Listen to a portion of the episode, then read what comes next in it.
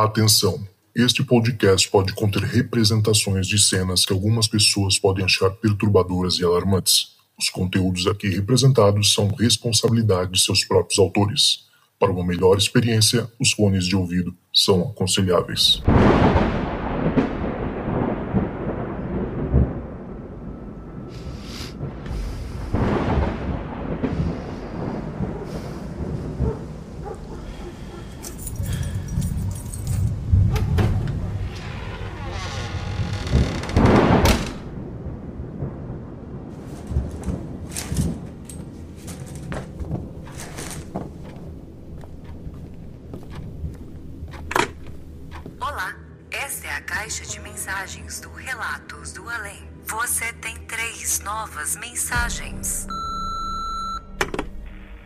Boa tarde, Cristiano Zoucas. Aqui quem fala é Fabiana, moro na Zona Sul de São Paulo. E ouvindo o podcast, eu vi uma menina falar da comadre Florzinha. Como eu cresci ouvindo histórias dela, eu resolvi contar também. Eu cresci ouvindo essas histórias da minha mãe e dos, dos meus tios. Eles cresceram na Paraíba, eles moravam no sítio é, numa cidade, essa cidade ficava a 60 quilômetros de João Pessoa. Eles moravam em um sítio distante dessa cidade, 6 quilômetros.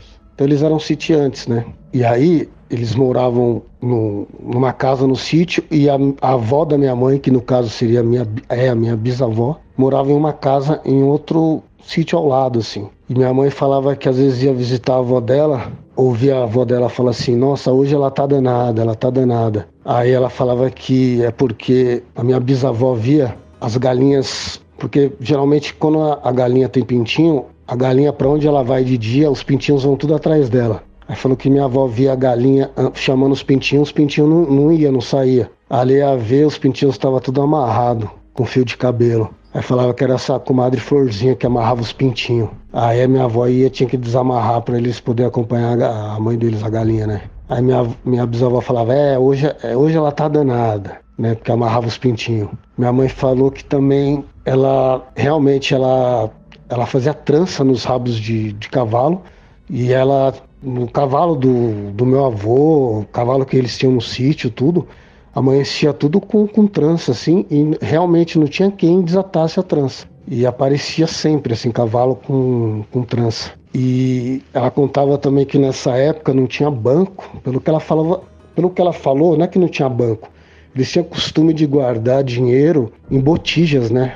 Ela, ela falava botija, né? Sempre me contou essas histórias. E quando a pessoa morria e deixava uma botija enterrada, a alma dela não, não conseguia ficar em paz a alma que enterrou a botija. Ela falou que uma vez ela era criança, ela acordou de manhã, aí com aquele assunto correndo ali entre os sitiantes, de que o funcionário de um sitiante lá tinha desenterrado uma botija e tinha sumido. Porque ela fala que a lenda é, reza que quando a pessoa desenterra uma botija, ele não pode ficar no lugar, ele tem que ir embora. Ela falou que a lenda é que a pessoa aparece três vezes em sonho, ela parece que tem três chances e ela aparece para a pessoa três vezes em sonho, dando a botija para a pessoa, falando: Ó, oh, vai lá desenterrar para mim, vai lá. Tem gente que tem medo e não vai, né? E, e aí ela falou que é, esse, ela acordou com esse, esse assunto sendo difundido ali. Ela foi até o local onde falaram que foi desenterrado. Ela falou que foi lá e viu o buraco. É, no pé de uma árvore lá, ela viu realmente o um buraco no chão e uma lata uma lata assim vazia. Falou que era, falou que era uma lata quadrada. Ela falou, é tipo aquelas latas de biscoito, né? Que devia ter naquela época. E enferrujada. Ela falou que viu as marcas da ferrugem das moedas no fundo da lata, assim. Ela falou que o, o, quem desenterrou não voltou mais. E ela disse que quando. A lenda, né? Que quando a pessoa está desenterrando, a, a alma da pessoa fica ali do lado, com a metade preta e a metade branca. Aí falou que, que fica um tormento, a pessoa desenterrando e vento, é, enfim, e fica a parte negra é, fazendo de tudo para não desenterrar, querendo assustar a pessoa, e a parte branca pedindo, é, clamando para a pessoa desenterrar, para encontrar paz. Aí falou que se desenterra e desaparece a pessoa. Aí ela contou que naquela época, era a época dos coronéis, né? Então na, na terra lá onde elas moravam, tinha um, um coronel, que era o doutor. Ela fala o nome do doutor, eu não vou falar porque até hoje a família dele é, herdou né, a política lá. Eu já vi que tem descendentes dele até em Brasília lá como deputado federal, tudo. Enfim, era um homem muito poderoso que mandava toda na região. Ele era usineiro, né? Tinha usinas e, e tinha fazendas, terras. Ele morava mesmo em João Pessoa, mas tinha casa também lá na fazenda dele. E ali a minha mãe falou que ele era muito educado, mas ele era muito sistemático. Ele, por exemplo, se aparecesse, se soubesse que alguém estava roubando cavalo, se aparecesse algum ladrão, falou que não prendia. Ele mandava os vaqueiros dele, mandava matar, enterrar nas terras dele mesmo. Já vi tio meu falar que ele mandou pegar gente que estava preso dentro da delegacia da cidade, pegar lá, levar embora para matar na, nas terras dele. Enfim, era outras épocas, né? Era outra realidade. E aí dizem que quando ele morreu, ele morreu acho que no, no, final dos anos 80, ele já morreu com os 90 anos, né? E mesmo ele sendo uma pessoa muito poderosa, falou que ele deixou botija enterrada. Assim foi a história que contaram para ela e ela contou para mim, né? A história que foi difundida e que ele voltou em sonho para dar a botija para um funcionário dele, um ex-funcionário, um, um, cara que trabalhou para ele, um vaqueiro lá. Aí falou que o, o, vaqueiro que desenterrou, né, que a história que foi difundida é que ele aparecia no sonho e falava: "Vai lá, cabra mole. Vai lá desenterrar, seu mole. Vai lá". Falou que ele falava assim, e ele era quando era vivo, né, dizem que ele era bem assim, de, né, chamar os de mole e, e, ser bem sistemático, tudo que dizem quando ele apareceu, ele ficava assim, vai lá, vai lá. Aí falaram que o, esse funcionário dele desenterrou. Desenterrou, mas, mas aí ela não viu nada, ela também ela já estava em São Paulo tudo. E tem outra história de um tio meu que ele sempre saía para caçar à noite sozinho, né? Ou ele saía para caçar tatu com cachorro, que o cachorro que vai atrás do tatu e, e pega o tatu, né, desenterra, pega e, e a pessoa que mata.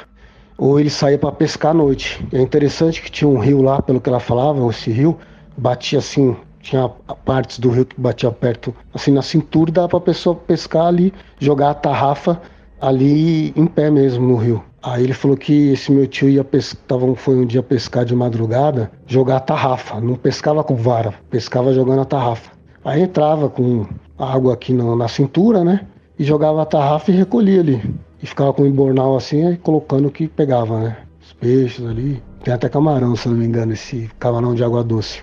Aí falou que nesse dia meu tio ele tava jogando a tarrafa de madrugada lá no rio. E aí ele viu que mais pra frente, assim, dava pra ver, né? Tinha uma, um, um homem jogando tarrafa assim, uma distância dele, alguns metros. E aí ele falou que quando ele jogava a tarrafa aqui, a pessoa jogava lá. Aí ele recolhia a tarrafa e ele andava mais para frente para chegar. Como é uma cidade pequena, todo mundo se conhece, o vilarejo assim.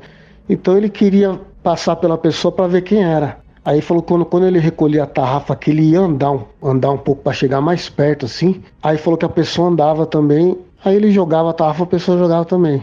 Aí ele falou que ele ficou nessa de tentando chegar na pessoa, tentando ver quem era, tentando chegar e não conseguindo. Até que chegou uma hora que ele falou que se arrepiou, ele sentiu que aquilo ali não era, não era uma pessoa, entendeu? Não, ele nunca ia conseguir alcançar e que aquilo não era normal. Aí ele falou que quando ele sentiu que aquilo ali não era normal, que ele, ele devia ser uma alma, uma penada que ele estava vendo, ele recolheu a tarrafa e foi embora. Aí no outro dia ele. Depois, né? Passou uns dias, ele estava passando perto de uma senhora que morava perto desse rio. Aí conversando com ela, falou o que aconteceu. Ela falou que falava assim: ah, deve ser alguém que morreu afogado aí no, no rio e apareceu aí pra te assustar, não sei. Falou assim. Mas nessa época acho que devia acontecer bastante coisa, né? Porque as pessoas às vezes matavam e enterravam por ali, enfim. Mas é isso. São essas histórias que eu lembrei. Se eu lembrar de mais alguma, aí eu volto para contar. Você tem duas novas mensagens. E aí, Zuka, tudo bem? Aqui é o Gabriel, tenho 25 anos e eu falo de Fortaleza. Eu acabei vendo alguns relatos semelhantes a esse e me fez bem escutar um relato semelhante.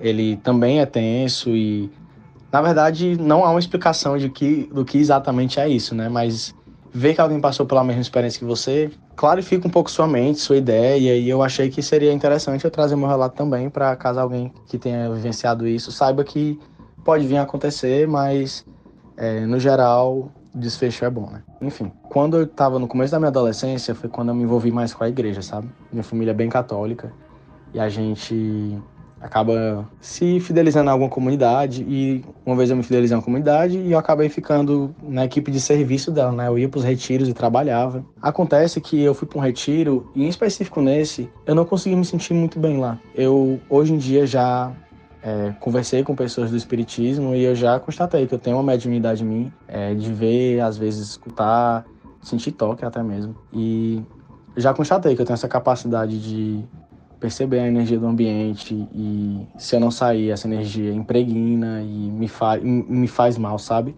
Me deixa para baixo. Enfim, nesse retiro foi isso que aconteceu. Tinha algo ruim que estava perto de mim e conforme eu terminou tudo, eu fui para casa, né? Naquele dia eu tinha me sentido muito bem, na verdade, pelo que eu fiz, mas sempre com essa carga negativa atrás de mim, que estava impregnada, encostada, sabe? É, tinha sido a primeira vez, na verdade, que eu tinha feito um serviço qual eu achei que eu tinha feito algo que realmente fez bem, sabe? Ajudou pessoas e, ao mesmo tempo, em contrapartida, uma coisa negativa grudou em mim. Enfim, vamos adiantar aqui o passo. Eu tava indo pra casa, eu tinha. Tava muito cansado, né? Fui dormir, tomei um banho, deitei no meu quarto. Meu quarto, ele é um quarto assim, bem tranquilo. Uma cama normal, de solteiro, um armário à direita, na frente uma TV e uma escrivaninha. E eu lembro de ter acordado no meio da noite, me parecer ser uma, algo em torno de uma da manhã, duas talvez. E eu não me mexer. Eu tentava mexer e eu não conseguia. E quando eu acordo assim no escuro, eu gosto logo de ligar a luz, porque eu não gosto muito de ficar no escuro. Eu lembro de ter ligado a luz, ou de ter tentado ligar a luz e meu braço não se levantava. Eu, o que é isso? Que tá acontecendo aqui, né? Aí eu, não, vamos levantar aqui e eu não conseguia. Minha respiração ficou mais pesada. E além disso tudo, uma sensação ainda pior do que eu tava sentindo no retiro. Uma carga, assim, sabe, que preenchia o ambiente. E eu, que é isso que eu tô sentindo? Até que eu comecei a olhar mais pro quarto. Isso tudo que eu tô falando é uma coisa.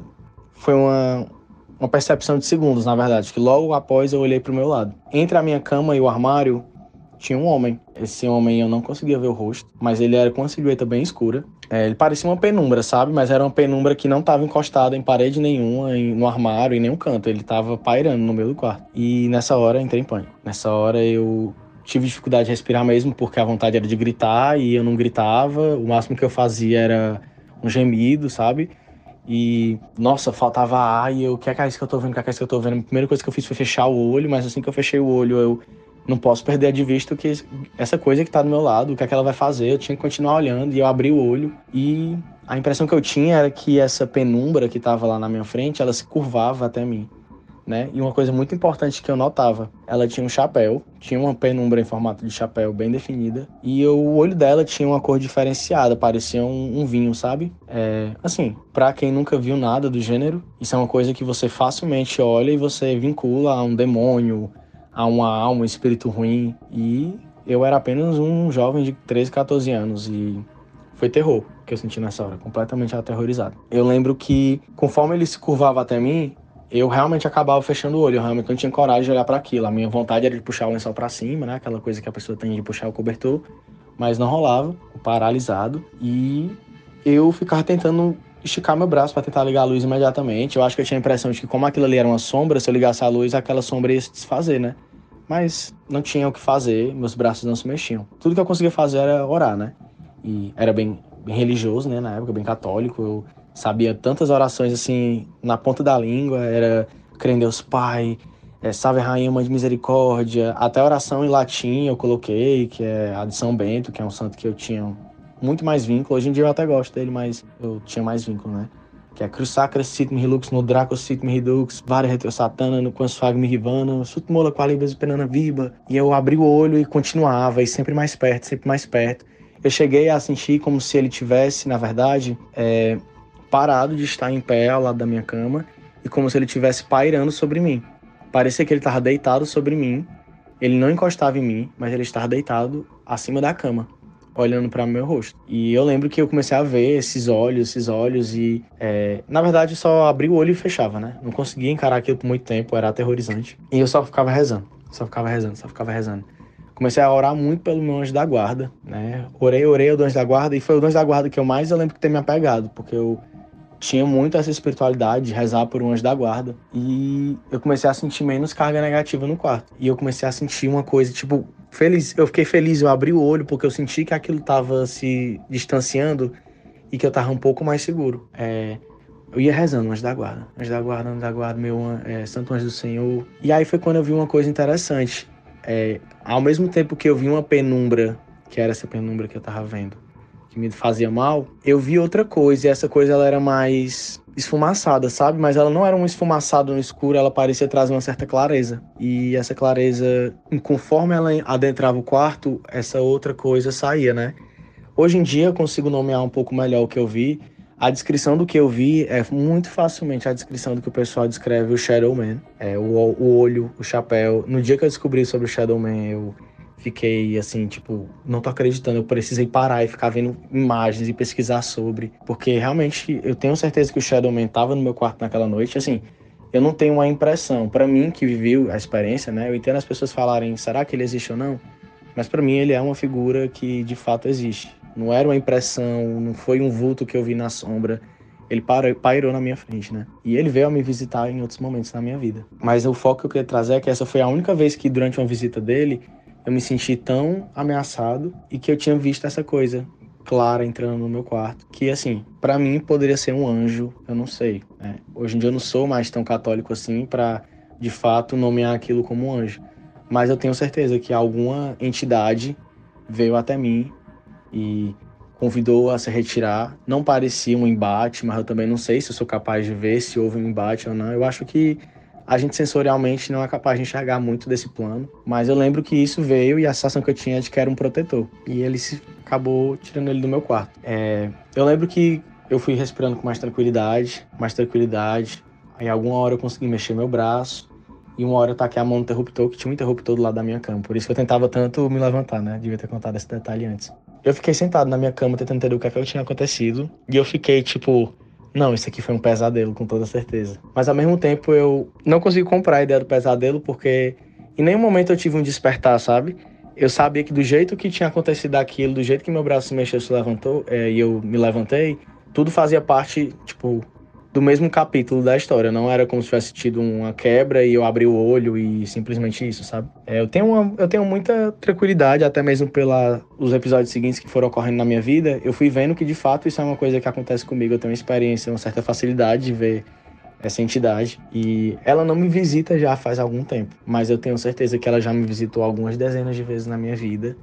E eu já tenho uma certa tranquilidade com a presença dela. Eu já sei lidar, administrar a presença dela no meu quarto, conforme ela vem acontecendo. Mas, enfim, é, a experiência que eu tive, o que eu posso concluir é que eu não acho que ela de fato é uma entidade boa, mas eu acho que ela não é uma entidade que tem o poder que muitos que a enxergam acham que ela tem, né? É, eu acredito que a gente possui alguma, alguma espécie de proteção, algum, algum encarregado do outro plano tem o dever de parar, sabe, essa tentativa de, de maltrato que essa entidade faz com a gente. Mas eu, eu, eu tenho muita fé que eu continuarei sendo visitado por essa entidade, mas eu já tenho uma certa tranquilidade de ver ela, né? E, enfim, existem vários outros relatos que eu poderia dar, mas eu acho que esse é o que mais existe uma riqueza de detalhes, sabe? Mais que eu, repleto de incertezas, eu consegui observar mais coisas. Nas outras vezes que ele me visita, muitas vezes eu fecho o olho e continuo tentando é, fingir que eu não estou vendo, né? Eu noto que quando eu tento ignorá-lo, ele acaba se retirando.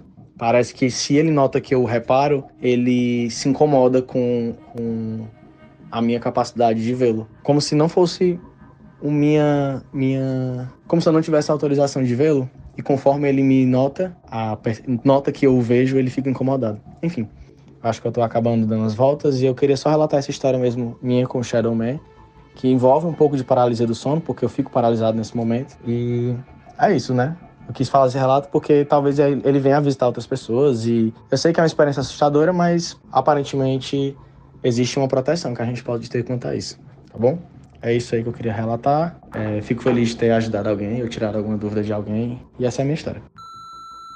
Você tem uma nova mensagem. Isn't the point of traveling to get away from it all? To feel the best you've ever felt? Then maybe you should check out Aruba. You'll spend your time relaxing on cool, white, sandy beaches and floating in healing blue water. You'll meet locals brimming with gratitude for an island that redefines what a paradise can be. When your trip comes to an end, you won't need another vacation because you just had the vacation. That's the Aruba effect. Plan your trip at aruba.com. Does Monday at the office feel like a storm? Not with Microsoft Copilot. That feeling when Copilot gets everyone up to speed instantly? It's sunny again. When Copilot simplifies complex data so your teams can act, that sun's shining on a beach. And when Copilot uncovers hidden insights, you're on that beach with your people and you find buried treasure. That's Microsoft Copilot. Learn more at Microsoft.com/slash AI for all. Ei, Zoucas! Meu nome é Ana Carolina, eu falo de Belo Horizonte, tenho 44 anos. E o relato que eu gostaria de compartilhar com vocês é relacionado a uma experiência que eu tive com o meu marido. Há um, exatamente três anos atrás, eu tive um sonho. Nesse sonho, eu era uma outra pessoa, uma senhora gordinha que morava numa vila, andando de bicicleta com uma trouxa de roupas atrás do, da bicicleta. Eu andava por essa vila, mas eu tinha plena consciência de que era eu, porém eu vivia numa outra época, num outro corpo, numa outra experiência. Isso era bem claro para mim naquele sonho. E eu andando nessa vila, um vilarejozinho, pobrezinho, com a trouxa de roupa atrás da minha bicicleta, eu cheguei na minha casa, uma casa muito simples, com um quintal grande, com algumas árvores, mas o chão de terra, assim, nesse quintal, com um varal grande é, para eu estender as roupas que eu lavava. Eu acredito que eu lavava roupa para outras famílias, acredito que era esse o meu trabalho. Eu estava até com uma trouxa, né, para lavar de algum lugar que eu tinha buscado. E nessa casa morava muita gente junto comigo. Eu acredito que era uma família grande. E eu lavei tudo, estendi todas aquelas roupas num quintal grande, bem simplesinho, mas bem grande, bem espaçoso. E aí depois de eu ter feito todo esse trabalho, eu entrei para casa. E dentro dessa casa, na sala, bem simplesinho, tinha um tanto de gente. E aí no sofá sentado estava o meu marido, só que ele não estava no corpo dele de hoje. Ele era uma criança e eu cheguei, era como se eu sinto que eu era a mãe dele, porque a relação que eu tinha com ele de carinho, de proximidade era muito grande. E eu cheguei perto dele e na hora que eu olhei para os dois braços dele, eles estavam com os braços, os antebraços amputados. E aquilo me assustou demais. Eu olhei e falei: "O que que aconteceu?" Aí ele falou comigo que tinha utilizado um equipamento, uma ferramenta de forma errada que tinha comprimido os nervos do braço dele e tinha acontecido aquilo. Aí eu fiquei muito aterrorizado com aquilo e falei: Mas nós vamos precisar ir ao médico. Isso precisa ser feito alguma coisa. E na hora que eu falei isso, eu fiquei tão nervosa que eu saí daquele sonho e eu acordei. Na hora que eu acordei, eu acordei com uma sensação muito ruim, muito forte de que algo aconteceria com meu marido. Eu acordei com uma vontade de chorar, sim. Eu acordei meu marido e contei para ele esse sonho. E aí, na hora que eu contei para ele, ele é, não acreditou, riu de mim. É, no outro dia desse sonho, ele até brincou, colocou o cotovelo assim para dentro da camisa, igual às vezes a gente, quando era criança, brincava, é, de que o braço tinha sumido e ficava só o cotovelo assim na manga da camisa, falando que ele tinha ficado sem braço. E eu ainda falei para ele: não brinca com essas coisas, não. Mesmo que você não acredite, pode ser um sinal, a gente precisa respeitar essas coisas. E passaram-se quatro dias aproximadamente ele estava pintando é, o beiral da casa aqui, nossa, onde a gente mora, e ele caiu desse dessa escada. E no que ele caiu, ele bateu a mão no chão e a força com que ele bateu a mão fez com que o cotovelo desse dele virasse. E na hora que virou, ele triturou o cotovelo. Ele teve uma lesão que é considerada pelos médicos como tríade terrível. Os médicos até explicaram que há 10 anos atrás essa lesão era irreversível. A pessoa ficava com o braço praticamente aleijado. Ele não se mexia mais. E na hora que ele caiu, eu não estava em casa, eu tinha saído, mas a moça que trabalha conosco aqui estava e ela falou que a primeira coisa que ele fez foi gritar: Ah, o sonho da Carol. E aí ele fez a cirurgia, hoje ele já, já se recuperou, não 100%, o braço dele não estica 100%, mas estica consideravelmente, não comprometeu o dia a dia dele, mas enfim, é um relato que eu gostaria de compartilhar com vocês, que eu achei interessante um sonho que, de certa forma, foi uma premonição, não sei explicar de que forma que, que ele chegou para comunicar né, esse acontecimento. Então, espero que vocês apreciem. Um grande abraço.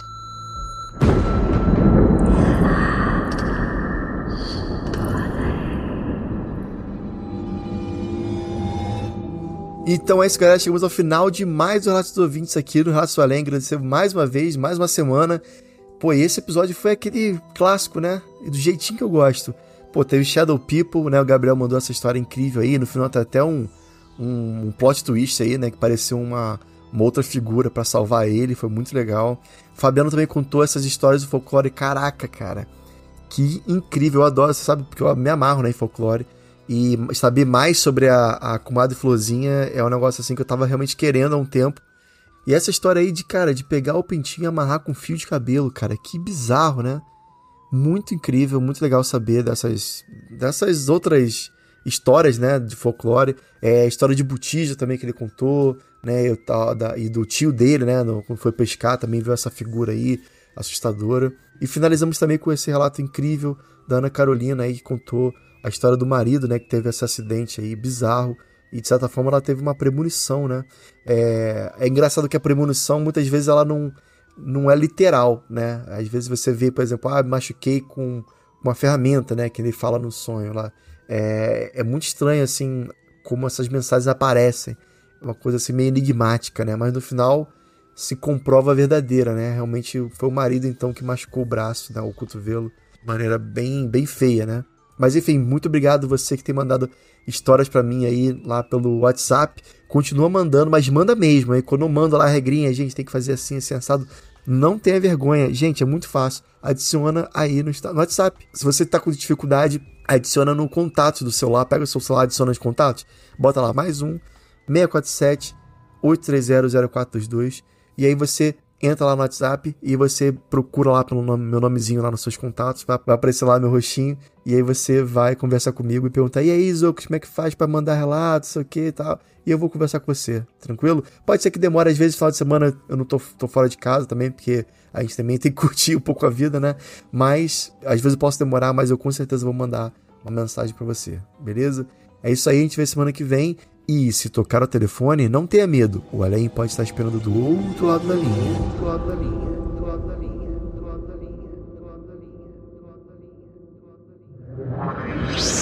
Esse podcast foi uma produção Uncoded. Acesse uncodedprod.com para saber mais.